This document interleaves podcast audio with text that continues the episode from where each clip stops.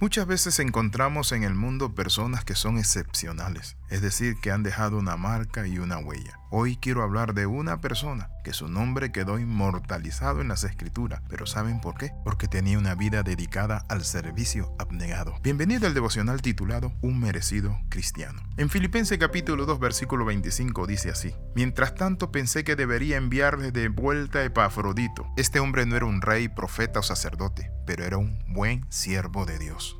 Eso es lo que falta muchas veces en la vida de muchas personas y más de cristianos que ya están en el liderazgo, que debemos modelar a Cristo y ser ejemplo en el rebaño. Cuando Pablo hablaba de él decía, mientras tanto pensé que debería enviarle de vuelta a Epafrodito. Él es un verdadero hermano, colaborador y compañero de lucha. Me llama la atención este término, él es un verdadero hermano. ¿Qué significa esto? Que hay hermanos que no son verdaderos. Por eso fue el mensaje que Pablo le envía y le dice, además fue el mensajero de ustedes para ayudarme mi necesidad. En Filipenses 2.26 dice, lo envío porque desde hace tiempo tiene deseo de verlos y se afligió mucho cuando ustedes se enteraron de que estaba enfermo. Luego dice, es cierto que estuvo enfermo e incluso a punto de morir, pero Dios tuvo misericordia de él, como también la tuvo de mí, para que yo no tuviera una tristeza tras otra. Así que aún más ansioso estoy por enviarle a Epafrodito. Cuando estás en el valle de sombra de muerte como Epafrodito, que su nombre significa amado o hermoso, noten esto, no suena bien, pero tiene un buen significado amado o hermoso. Cuando estás en el lugar de Pafrodito, allí te das cuenta que el hombre se engaña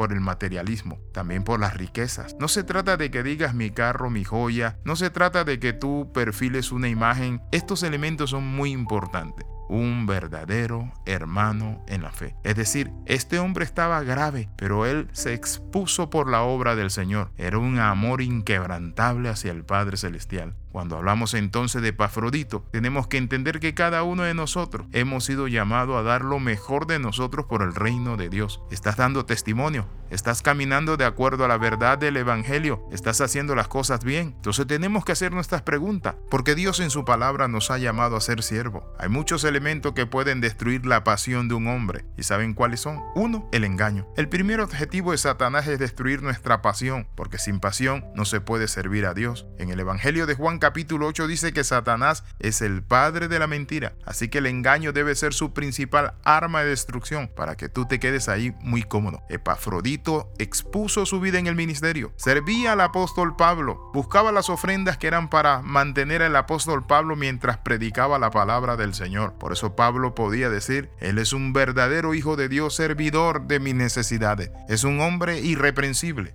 ¿Recuerdan la parábola de los talentos en Mateo 25? Uno de los tres hombres prefirió esconder el talento que recibió porque tenía miedo. A causa de eso le fue quitado su único talento y dado a otro. Muchas veces el Dios de los cielos nos ha llamado a hacer una labor, pero la hacemos a media, con miedo. Si Dios te llamó a este reino, es importante que nosotros nos sacrifiquemos por el reino. Hay otro elemento que también influye para que nosotros perdamos nuestra pasión. Se llama matapasión. ¿Saben qué? La rutina. Cuando todo empieza a invadir la vida, empuja la pasión a un lado porque hacemos todo mecánicamente. Perdemos el sentido de la vida. Perdemos el sentido de que somos deudores. Tú fuiste llamado a servir a Dios. No puedes seguir en esa banca. Tú no puedes seguir ganando dinero y no invertir en la obra del Señor. Tú no puedes seguir simplemente viviendo de gratis. ¿Por qué te digo vivir de gratis? Porque todos nosotros somos redimidos por la sangre de Cristo, pero somos llamados a ser siervos y a servir a Dios. Inclusive podemos servirlo a Dios físicamente, pero también con los bienes materiales. En estos días estaba en la iglesia en Arriaga y aprendí ese principio, el pastor Miguel nos los enseñaba. ¿Cómo podemos servir a Dios con nuestros bienes materiales? La Biblia habla de mujeres que seguían a Jesús. Ellas tenían dinero, pero ¿saben qué? servían al Señor con sus bienes materiales, ponían para su manutención, para su alimentación, ponían dinero allí para sus viajes misioneros que hacía nuestro Señor Jesucristo. Como dijo San Pablo, ¿quién fue soldado a su propia expensa?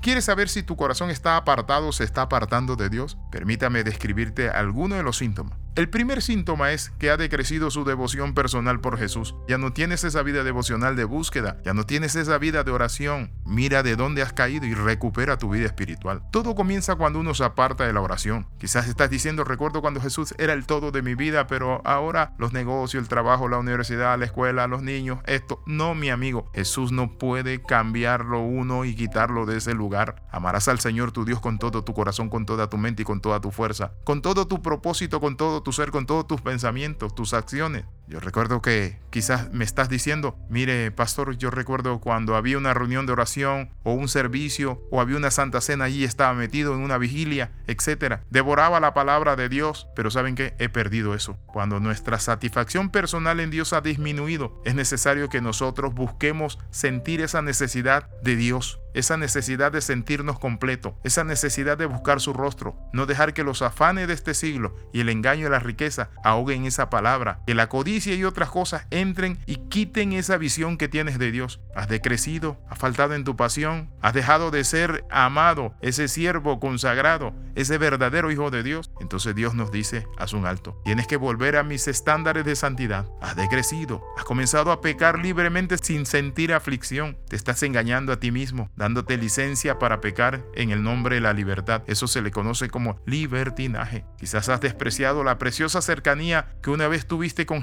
Jesús llamándolo legalismo. Regresa a la presencia, regresa a la disciplina, a la devoción. Te invito en esta hora. Padre, en el nombre de Jesús reconozco que estoy decayendo en mi fe, mi autoridad, mi compromiso y mi conexión, Padre Santo, de entrega, oh Dios, de servir y de adorarte y de buscarte. En el nombre de Jesús oro y doy gracias. Amén y amén. Escriba al más 502 42 45 60 89. Recuerde las 13, comenta, comparte y crece con nosotros.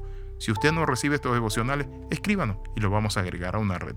Nos vemos la próxima. Les saluda el capellán internacional Alexis Ramos.